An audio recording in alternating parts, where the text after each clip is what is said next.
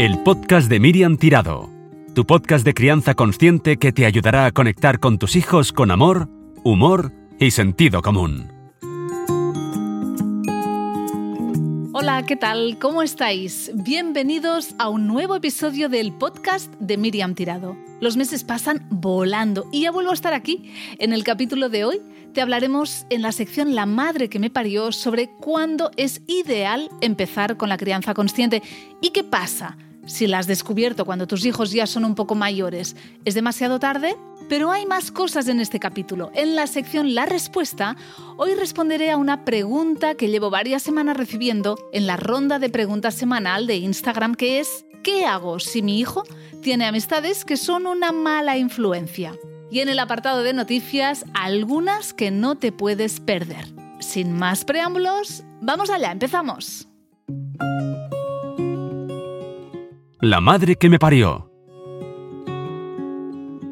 Ya está conmigo aquí Ángels Torres, mi madre, psicoterapeuta corporal y educadora prenatal, con más de 30 años de experiencia acompañando a mujeres embarazadas y también a sus parejas.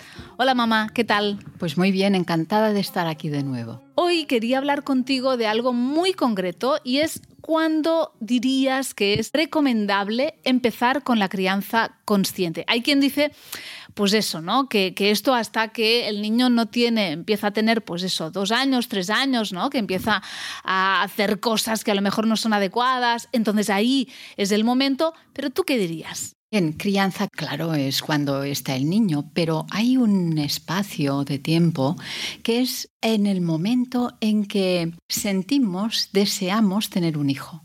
Ahí ya se abre un espacio que es muy importante vivir de manera consciente. No estamos criando, pero lo estamos pensando, lo estamos imaginando y en este imaginar a veces empieza a mm, venir a veces la propia historia cómo mm, he sido criado, cómo ha sido mi llegada, cómo, mm, qué, ambiente había cuando ah, yo llegué al mundo.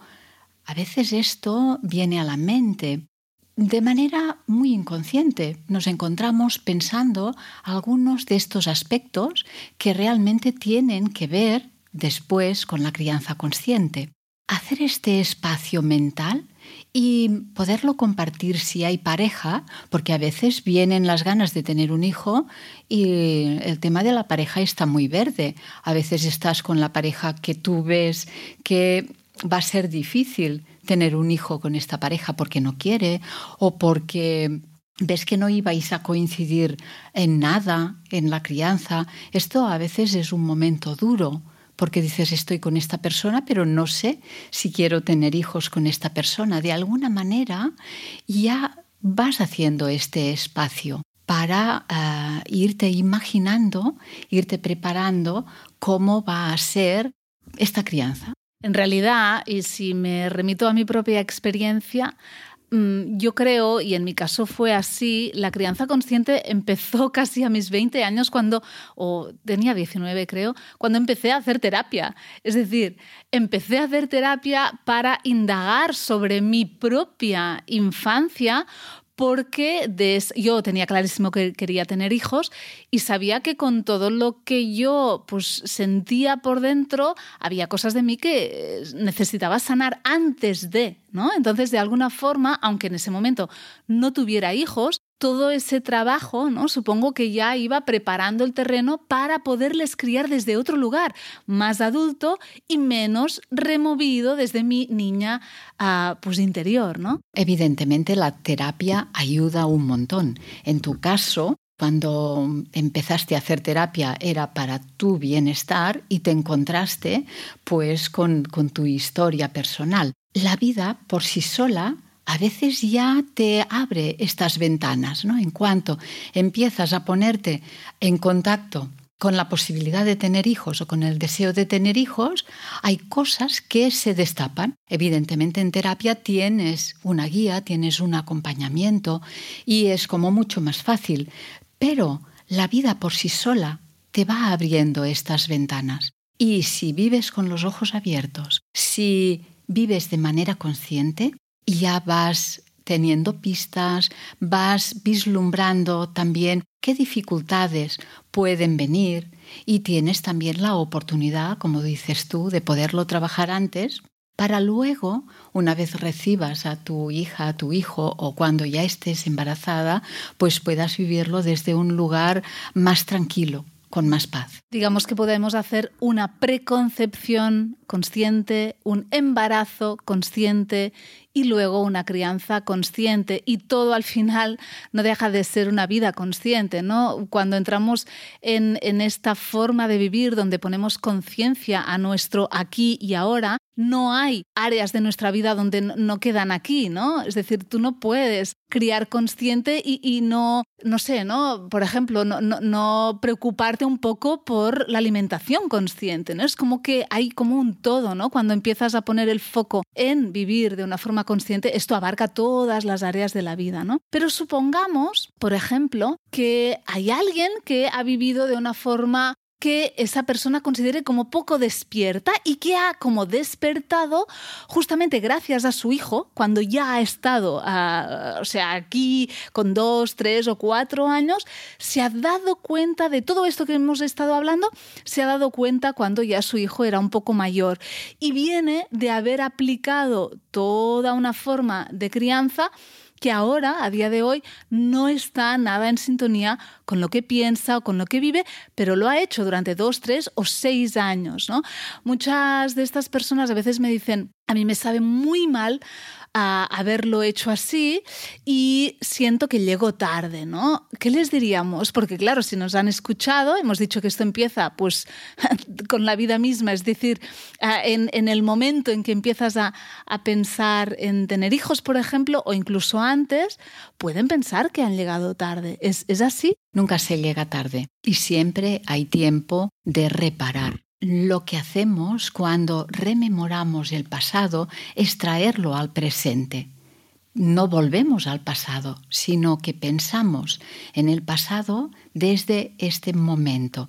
En este momento, siempre en el momento presente, tenemos muchos más elementos de conciencia, de, em, autoconocimiento que seis años atrás.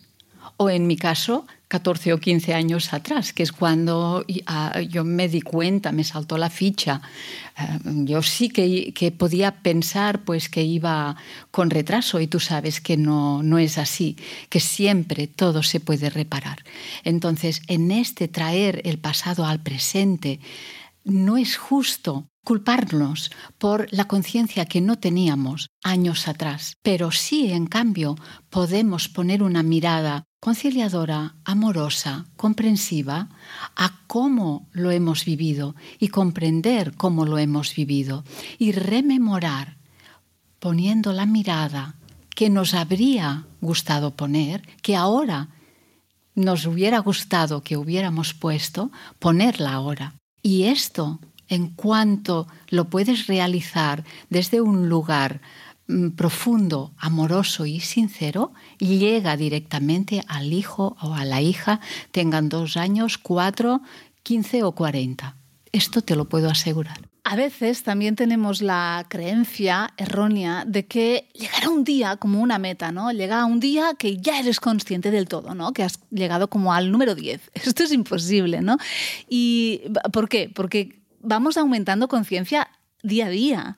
Y a mí me ha pasado mucho, ¿no? De pensar, miras atrás y, yo pienso, ostras, ahora haría cosas distintas, ¿no? Porque pues no sabía X, no, no pensaba así como pienso ahora en muchas cosas, porque vamos evolucionando, ¿no? Y vamos creciendo a lo largo de la vida.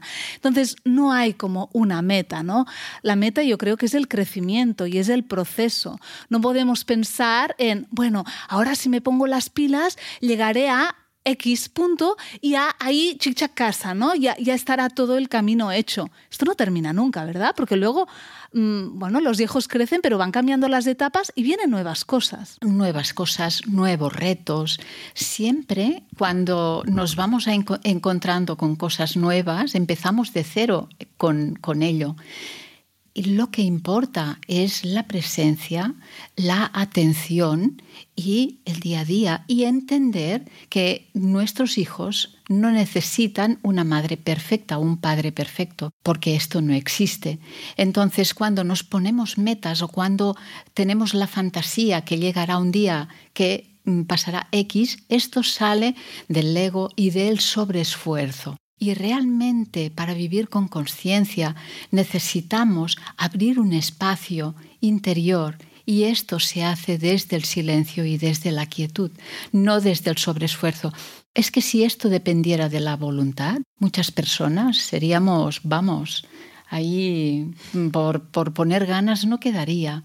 Entonces mm, tiene que ver con este darnos este espacio para esta autoescucha. También hay mucho de autoexigencia y de búsqueda de la perfección, ¿no? Como si hubiera la perfección en eso y esto no existe. Somos humanos y humanas, ¿no? Y en la humanidad que, nos define, hay este crecimiento y este no parar nunca de, pues eso, ¿no? de aprender cosas y de ir poniendo cada día un poquitín más de conciencia, que es de lo que se trata. Si queréis más sobre preconcepción consciente, embarazo consciente y crianza consciente, os recordamos que tenemos un libro que escribimos hace, hace la friolera, atención, de 16 años, salió en catalán en esa época y que ahora este año, en 2021, se ha vuelto a editar en castellano. Es un libro que hicimos a cuatro manos, donde ah, bueno, pues hablamos de, de todos estos temas, creo que de una forma como muy amena, y, que les puede gustar muchísimo, ¿verdad? Sobre todo si están embarazadas,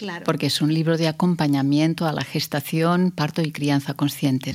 Si queréis un poquitín más y queréis eso, ¿no? Estoy embarazada y quiero pues profundizar muchísimo más en todo eso, que sepáis también que tenéis un curso online que hemos hecho las dos y que lo tenéis en miriamtirado.com disponible para hacer a vuestro ritmo. Este curso también es muy adecuado en cuanto empiezas a vislumbrar que va a empezar tu preconcepción, tu puesta a buscar este hijo. Entonces, mm, te acompaña mucho en esta etapa.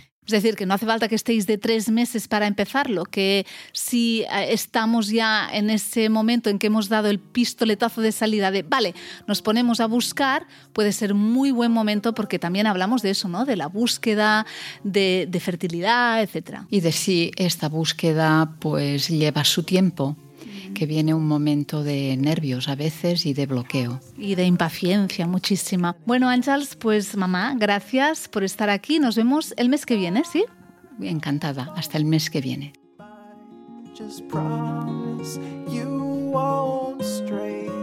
La respuesta.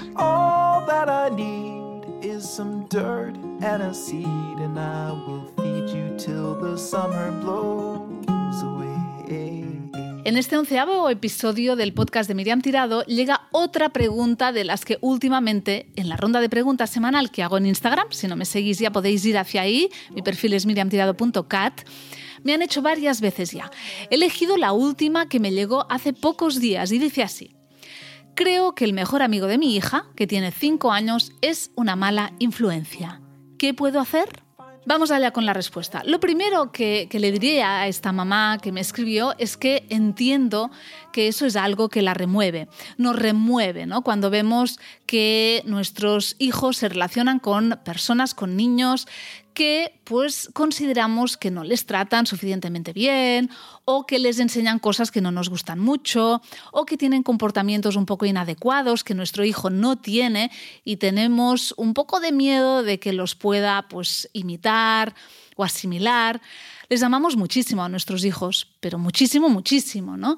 Y además nos toca a nuestro pasado de experiencias vividas también con personas que a lo mejor traspasaban nuestros propios límites, que considerábamos que no nos trataban del todo bien y con las cuales a lo mejor teníamos pues miedo o dificultad de defendernos y claro, obviamente pues no queremos que nuestros hijos vivan esas situaciones, no queremos que sufran y cuando vemos esas situaciones, a lo mejor en el parque o cuando nuestro hijo por la noche nos cuenta que le ha pasado algo en el cole con ese amigo que tiene, esa amiga que tiene, pues eso a veces nos remueve muchísimo y nos sulfura.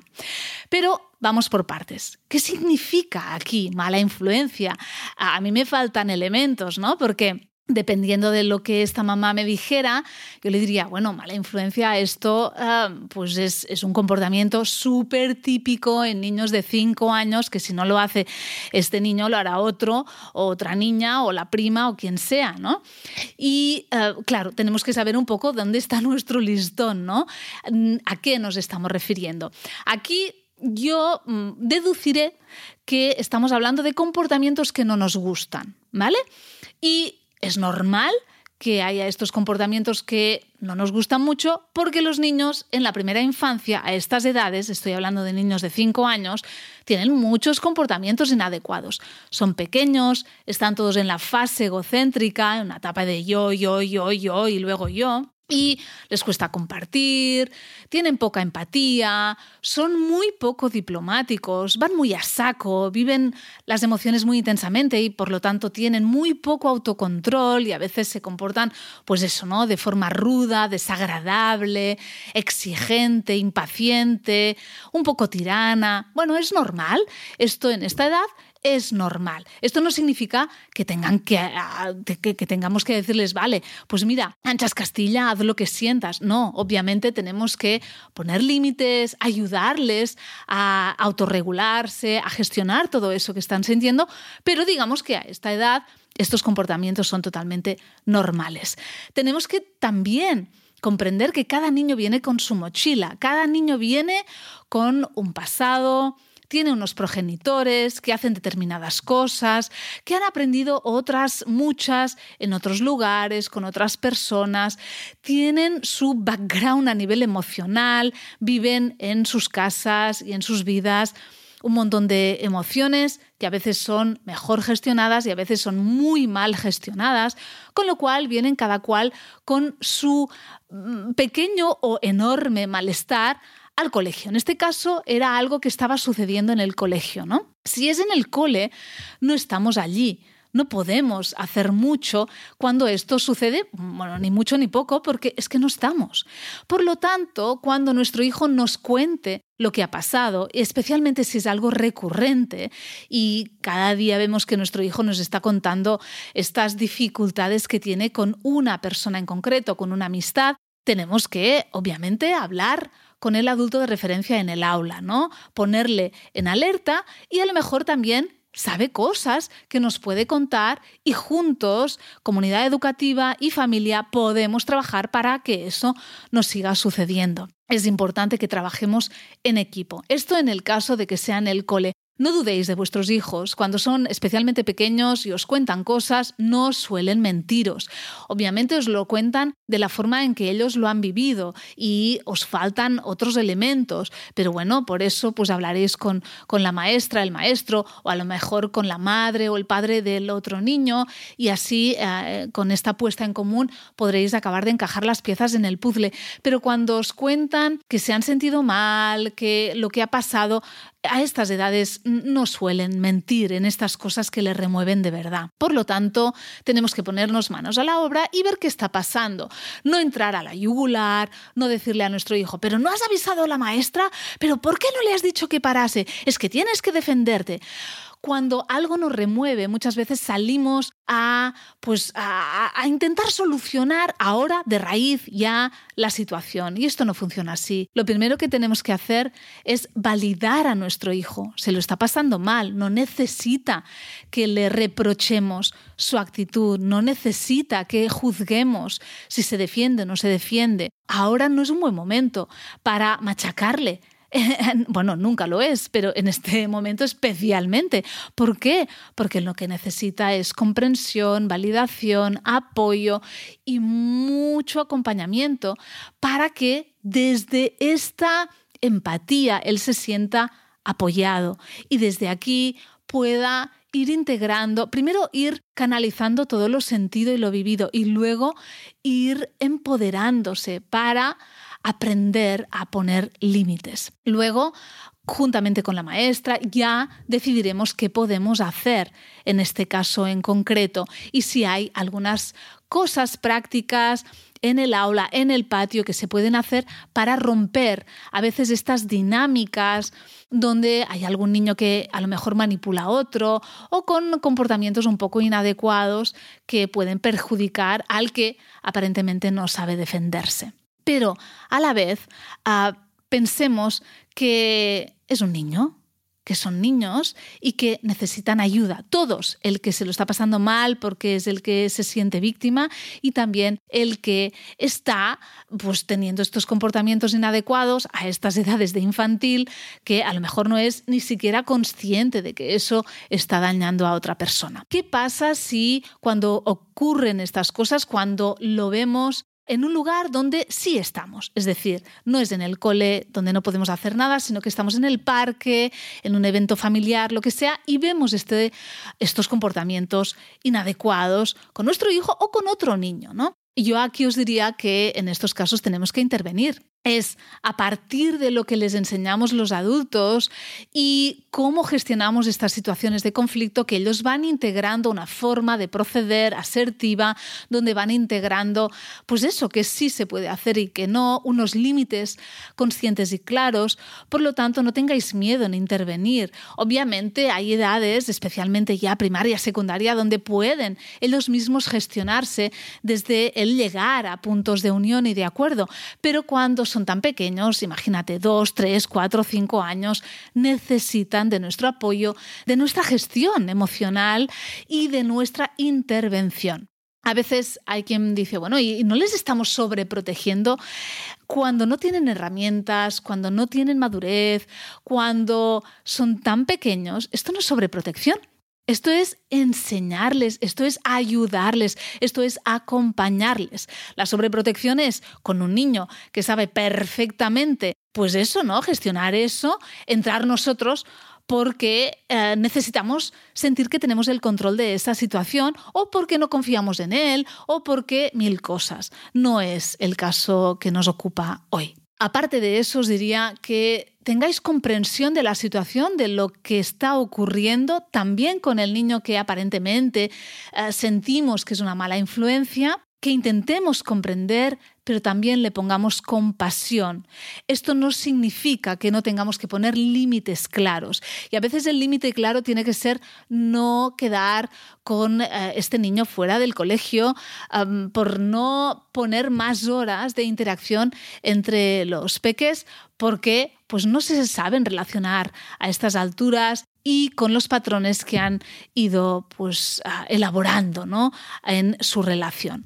Por lo tanto, importantísimo que aparte de hacer todo esto que os acabo de contar, penséis que no solamente actuamos cuando ya tenemos un conflicto ocurriendo, sino que mucho antes de que todo esto ocurra, porque esto va a ocurrir algún día, vuestro hijo, vuestra hija tendrá a alguien cerca que a lo mejor no nos acabará de gustar, que para estar vosotros tranquilos de que tiene las herramientas, de que sabe defenderse, de que sabe decir no, etcétera, que pongáis las bases de este acompañamiento emocional asertivo, consciente, sereno, que seáis ejemplo, que sepáis gestionar vuestras propias emociones, que pongáis límites a la gente que traspase ah, pues vuestros límites ¿no? y que, que no os respeten, que enseñéis a vuestros hijos que merecéis todo el respeto y que desde vuestro ejemplo ellos vayan integrando que ellos también lo merecen,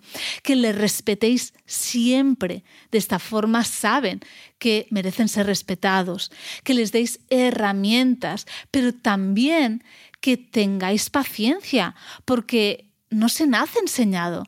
Y para poder ir aumentando en herramientas, en, en pues, formas de poner límites, de defendernos, etc., tenemos que haber pasado por varios conflictos también. Los conflictos nos ayudan a aprender de ellos y nos ayudan a ir integrando ah, pues más empoderamiento y más herramientas, ¿no? Por lo tanto, sobre todo, tened paciencia y confiad no solamente en ellos, sino también en la vida que les va a ayudar a crecer y aumentar pues aprendizajes, ah, herramientas y formas de lidiar con las relaciones que van a establecer a lo largo de la vida. Ojalá esta respuesta os haya ayudado a muchos y ya sabéis, a trabajar en una buena base. Noticias.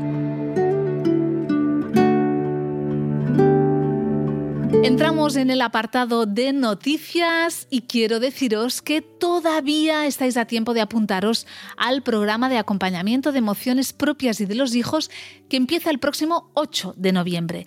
Esta es la sexta edición y en ella vamos a estar juntos tres meses trabajando en grupo qué hacer con todas las removidas emocionales que tenemos dentro a menudo y qué hacer con las de nuestros hijos. ¿Cómo podemos ayudarles a que crezcan sanos y equilibrados emocionalmente? Te recomiendo que este programa lo hagas con tu pareja. Compráis un programa, pero lo hacéis los dos juntos. Me tendréis que pasar el mail de las dos personas que lo hacéis para así no solamente crecer a nivel individual, sino también juntos gracias a la crianza de vuestro hijo y tener un foco muy claro y muy común tendrás durante tres meses vídeos teóricos, sesiones grupales online conmigo cada 15 días, ejercicios, comunidad, meditaciones guiadas y mucho más para que sea un programa realmente transformador para ti y para los que te rodean. Tienes toda la información en miriamtirado.com. Más cosas. Este mes de noviembre es mi cumpleaños y como cada año lo voy a celebrar durante una semana ofreciéndote algo muy especial. Así que estate atenta o atento y sígueme en redes y en mi web para saber qué es y que no te lo pierdas. Y por último, he entregado ya el que será mi próximo libro, uno que he disfrutado muchísimo escribiendo y que también me ha removido por dentro, ya que es un temazo que estoy deseando que tengas en tus manos. Muy pronto te daré más detalles y podrás saber de qué va y ojalá que te encante.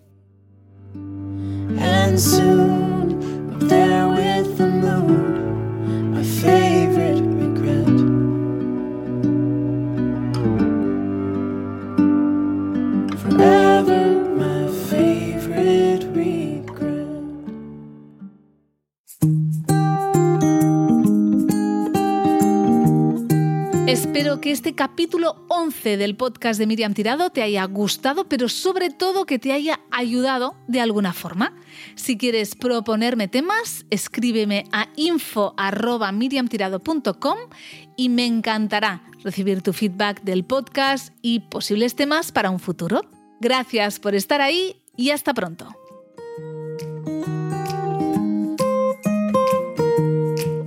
El podcast de Miriam Tirado tu podcast de crianza consciente que te ayudará a conectar con tus hijos con amor, humor y sentido común.